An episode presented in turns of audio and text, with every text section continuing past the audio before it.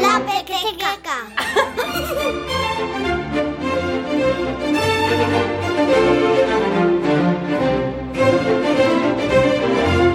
Hola, ¿qué tal? Bienvenidos a La Pequeteca, un espacio en Radio 5 que apuesta por la literatura infantil. Dedicarse a recomendar títulos literarios para primeros lectores en la radio a veces te hace parecer un perro verde, ¿o no? Abrimos la puerta de la pequeteca a una historia de David Mark. Mi nombre es David Mark y soy autor del álbum ilustrado para niños Perro Verde. Hola, soy Alex, la paloma, y os voy a contar la historia de Martina y de cómo se convirtió en un perro verde.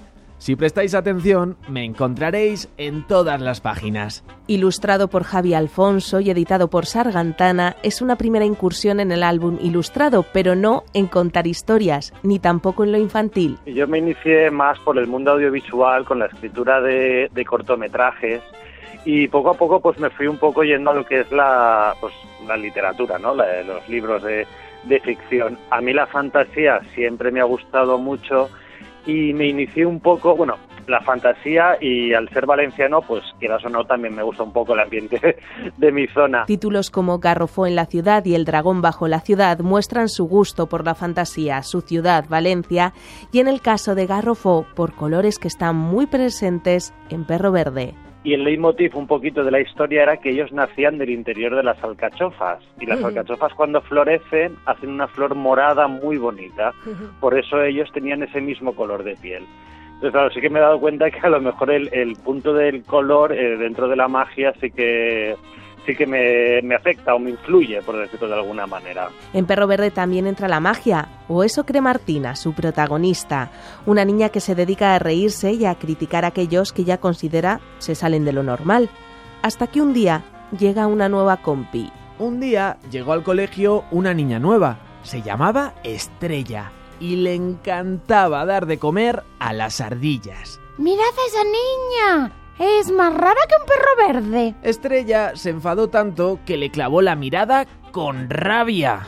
Pero Martina, que se fue sin disculparse, no le dio importancia. es la antiheroína. Ella empieza haciendo algo que mm, a la sociedad ni, ni a la gente que le rodea le gusta y tiene que aprender una lección. Tiene que hacer un viaje tanto interno como externo para aprender, pues eso, de que las diferencias no nos hacen ni mejor ni peor, sino simplemente es eso, nos hacen diferentes. Al día siguiente Martina, como si de una maldición invocada por Estrella se tratara, se despertó siendo un perro verde y empezó a sufrir en sus propias carnes, caninas, lo que a ella antes le hacía tanta gracia. Su madre le lanzó una zapatilla. Pero Martina se escabulló a toda prisa. Al pasar junto a la casa del vecino, este la espantó con la manguera. Pero Martina, que se enredó con la manguera, hizo que el vecino se cayera de morros y se mojara entero. A Martina no le gustaba que hablaran mal de ella, así que se escondió en un parque donde había otros perros. ¿De qué platillo volante te has caído? ¿Qué eres? ¿Una rana con pelo?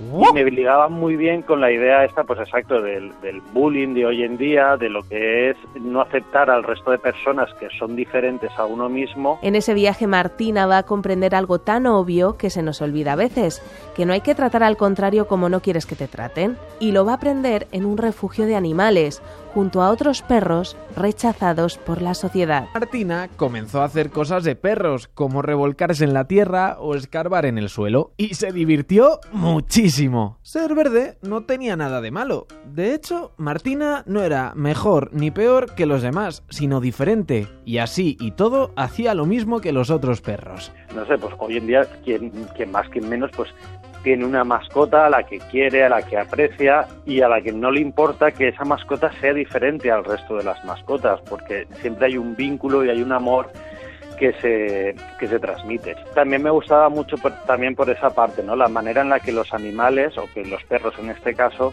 eh, conseguían que Martina cambiara y fuera mejor persona. Y el que consigue que este álbum sea redondo es Javi Alfonso, el ilustrador.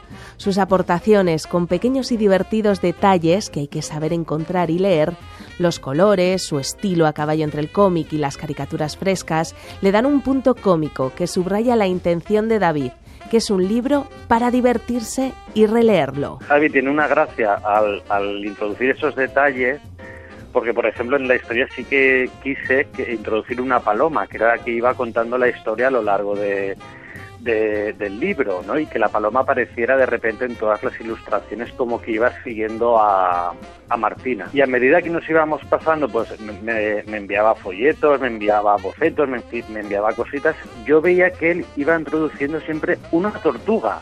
No sé por qué. De, de, repente le dice, oye, aparte de la paloma, has introducido una tortuga. Y dice, ay, sí, perdona, tal. Y yo, no, no, no, no, déjala, que es magnífica. O sea, es estupenda esa, esa tortuga también a lo largo de la historia, cómo va evolucionando y cómo va interactuando con los personajes. Y el que consigue que este álbum sea redondo es Javi Alfonso, el ilustrador. Sus aportaciones, con pequeños y divertidos detalles que hay que saber encontrar y leer, los colores, su estilo a caballo entre el cómic y las caricaturas frescas, le dan un punto cómico que subraya la intención de David, que es un libro para divertirse y releerlo. Ya sabéis, amigos, si alguna vez veis un perro verde, no lo espantéis y tratadlo bien, pues puede ser una niña hechizada. Hasta la próxima.